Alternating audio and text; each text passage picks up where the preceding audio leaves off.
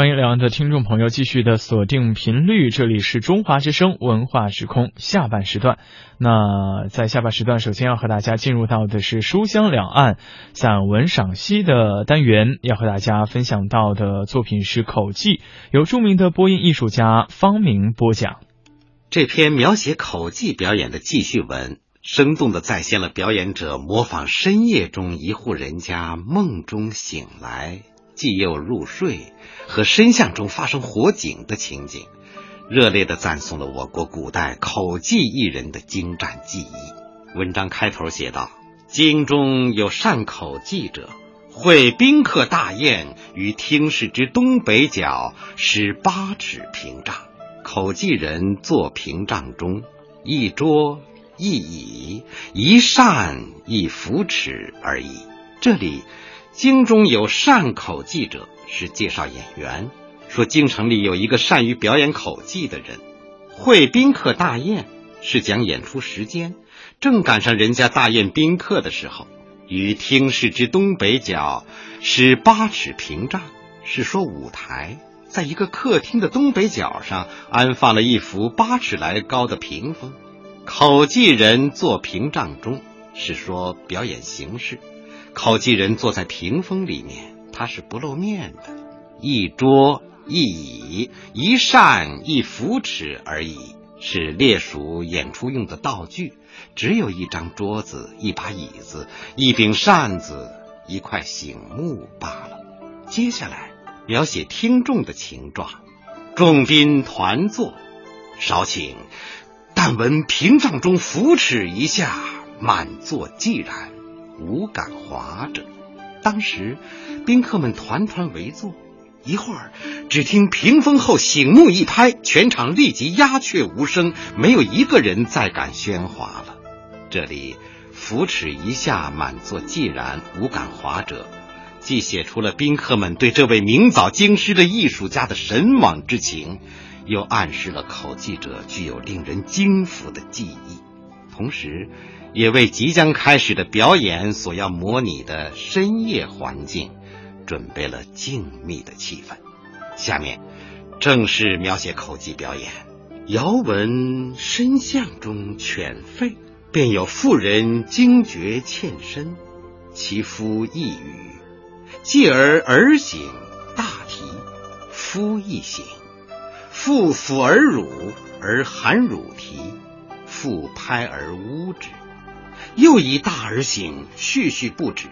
当是时，复手拍儿声，口中呜声，而含乳啼声，大而初醒声，夫赤大而声，一时齐发，众妙必备。这一节记述表演者模仿一户四口人家深夜惊醒的情状，大意是说，远远的听到幽深的巷子里一阵狗叫。把一个妇人惊醒了，在打哈欠、伸懒腰。她的丈夫在说梦话。不一会儿，又听到一个婴孩醒了，大声哭着。丈夫也醒了，于是妇人奶孩子，孩子含着乳头哭。妇人边拍边哼着。接着又听到大孩子醒了，一个劲儿嘟嘟囔囔的。这时候。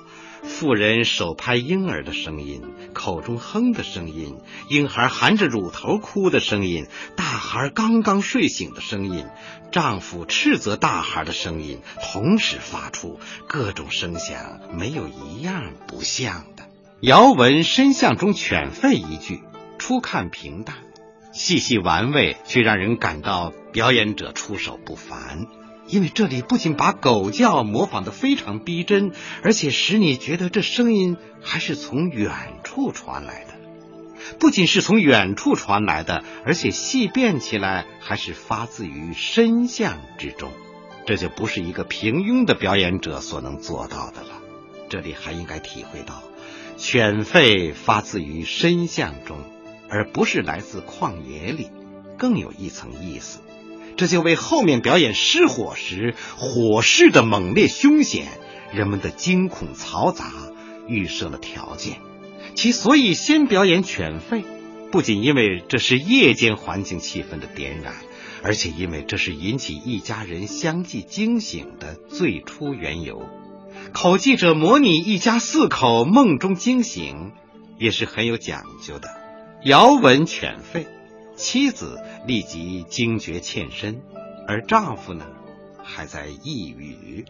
这是因为带婴孩睡觉的母亲一般比丈夫警觉的缘故。儿醒大啼，母亲就抚儿乳；儿含乳啼，母亲又拍而呜之。可见当母亲的性情之温和。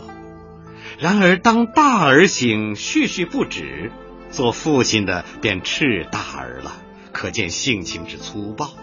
婴孩爱光亮，深夜惊醒，见一片黑暗，所以立即大啼；而酣睡着的大儿被弟弟吵醒，自然很有意见，所以骂骂咧咧，絮絮不止。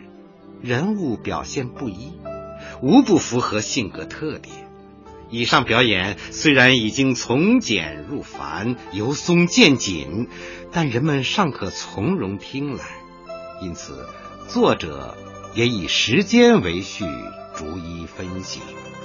然而到了父手拍儿声，口中呜声，而含乳啼声，大儿初醒声，夫斥大儿声，一时齐发的时候，听众就耳不暇接了。因此，作者即以排比的句式、急促的语势同时合写了。这里不仅数种声响一时齐发，而且一家四口不同性别、不同年龄、不同情绪。都能清晰可辨，众妙必备，就使人不能不惊叹了，因而一下子把听众完全吸引住了。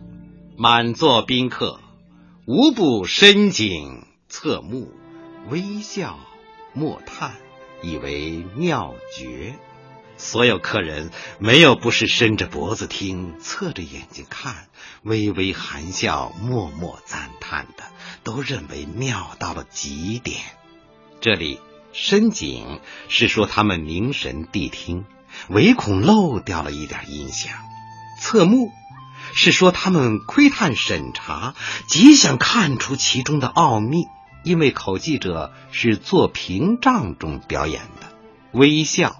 是由于感到欣赏的愉快和满足，默叹是由于衷心佩服而又不能拍案叫好，怕妨碍表演。这是模拟一家梦中惊醒的骚动，接着又模拟一家重又入睡的寂静。未几，夫吼声起，复拍儿亦渐拍渐止。微闻有鼠搓搓嗦嗦，盆气清澈，复梦中咳嗽。没多久，听见丈夫的鼾声响了起来，妇人拍孩子也越拍越慢，逐渐停止了。这时，又听到有耗子在悉悉索索活动，一个盆子什么的被碰倒了，还听到妇人在睡梦中咳嗽声。既又入睡，在情节上是惊醒之后的必然发展，因此在细节上与上一节关联的极其紧密。丈夫醒得最晚，可见他睡意正浓，所以这时候他又首先进入梦乡。妇人警觉，醒得最早，入睡也晚，而且也不像丈夫一下子就呼呼大睡。他是在拍儿以渐拍渐止中慢慢入睡的。这里未提大儿，想来并非疏忽。原来他受到粗暴的父亲一顿斥骂之后，已经不敢言语了。看来已经悄悄睡去了。这一节对入睡之境的表演，既是前面醒后之动的扬而后抑。更是后面高潮到来之前的欲扬先抑，表演者如此安排，既使情节发展跌宕起伏，又使听众得到精神调节。实际效果正是这样。宾客一稍疏，稍稍正坐，客人们精神略略放松了一些，慢慢的坐正了姿势。表演者可以随意操纵听众情绪，由此也可看出他的技艺的高明。然而，更为精彩的还是后面对火警的模拟。忽一人大呼：“火起！”夫起大呼，妇亦起大呼，两儿齐哭。俄而百千人大呼，百千儿哭，百千犬吠。中间里拉崩倒之声，火爆声，呼呼风声，百千齐作，又加百千求救声，夜呜虎虎声，抢夺声，泼水声，凡所应有，无所不有。这一节是表演的高潮，又如奇峰突现。忽然听到一个人大喊：“起火啦！”接着，丈夫起来大声呼喊，妇人也起来大声呼喊，两个孩子吓得一起大哭了起来。一时间，有成百上千的人大喊，有成百上千的孩子大哭，有成百上千的狗乱叫。中间有噼里啪啦的房屋倒塌声、大火爆发声、呼呼刮着的风声，各种声响一齐发作。还夹杂着成百上千人的呼喊求救声，许多人拉倒烧着的房屋一起发出的哼悠声、抢救器物声、灭火泼水声，总之失火时应有的一切声响无所不有。如果说开始的时候表演犬吠惊醒一家，是一个接一个的连锁反应。那么这里火警惊醒全街，就是爆炸式的了。尽管是爆炸式的，但表演极有章法，技术也是层次井然。忽一人大呼火起，先交代事件的突然出人意料，接着分两步描写这一意外危急事件的影响。夫起大呼，妇一起大呼，两儿齐哭。这是特写对一个点上的影响。俄而百千人大呼，百千儿哭，百千犬吠，这是概括对整个面上的影响。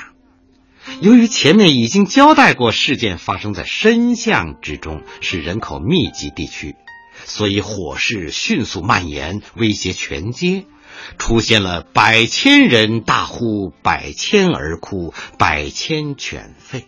这里又一次表演犬吠，同开头做了很好的呼应。试想，夜深人静的时候，一点微小的响动尚能引起狗叫，现在全街骚动，沸反盈天，又怎能不引起狗的强烈反应呢？同时，群犬的狂吠不止，也衬托了人们的惊恐万状，从而暗示了火势的严重。接着。转到对火势的直接描写，中间哩啦崩倒之声、火爆声、呼呼风声，百千齐作。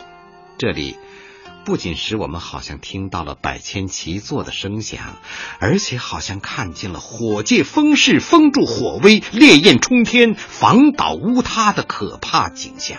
然后又由失火转到。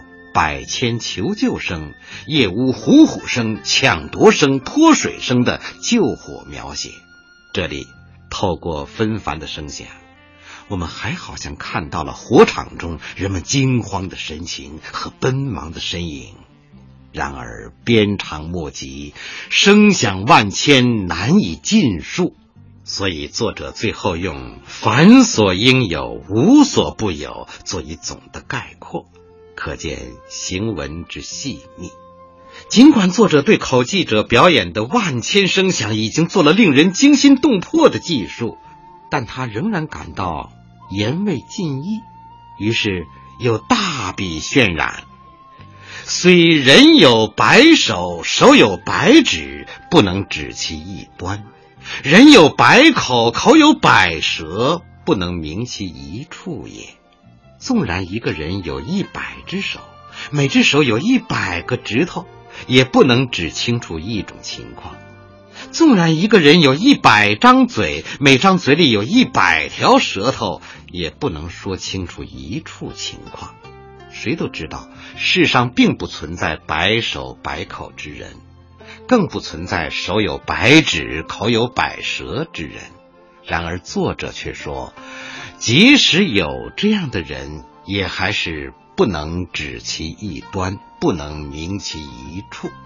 如此赞赏，别具一格，生动的反映了千声竞发的神奇效果。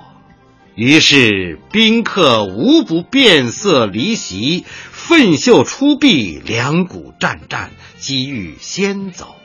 这时，宾客中没有一个人不大惊失色，没有一个人不离开座位，有的撸起衣袖，有的两腿打颤，几乎都想抢先跑开。表演到这里，似乎宾客们已经不是在欣赏口技了，而简直是在接受一场严峻的考验。奋袖出臂，是说胆子大的正准备救火。两股战战，是讲胆子小的已经吓得筛糠。然而，不管是胆子大的还是胆子小的，都无不变色离席，机遇先走。表演怎样撼人心魄，艺术多么精妙绝伦。听众朋友，从这里，难道您还不可以想见吗？然而，正当宾客们胆战心惊的时候，忽然扶持一下，群响毕绝。突然间，醒目一拍，一切声响全都消失，表演结束了。这时，听众才如梦初醒，原来是虚惊一场。惊魂稍定，他们自然更想知道其中的奥妙了。然而，秘密并不存在。测评视之，一人一桌一椅一扇一扶持而已。打开屏风一看，原来里面依然只有一个人、一张桌子、一把椅子、一柄扇子、一块醒木罢了。表演者最后的撤评，绝非多余之举。因为虽然开头已经亮底，但那时观众急于观摩表演，谁去过细注意呢？现在领略了如此绝妙的表演之后，倒很想看看究竟了。而恰好这时候屏风打开了，这就及时满足了观众的心理要求。当然，打开屏风更主要的意在表明，这些简单的道具本身都是毫无声息的死物。台上又无第二个人，可见刚才的万千声响，并非借助他人他物，完全是来自表演者出神入化的口技。作者如实记录，看似画蛇添足，却起着别无旁贷的作用。听众朋友，读着这篇散文，我们不但好像真的在观摩艺术家的绝妙表演。而且，如同置身在他所描写的规定情境之中，似乎亲眼看到了深夜人家醒而复睡的真切情状和身向失火的惊险现场。所以，我们固然要为我国有着如此精湛的口技艺术这份宝贵的文化遗产而骄傲，但又不能不为作者善于绘声的高超手法而赞佩。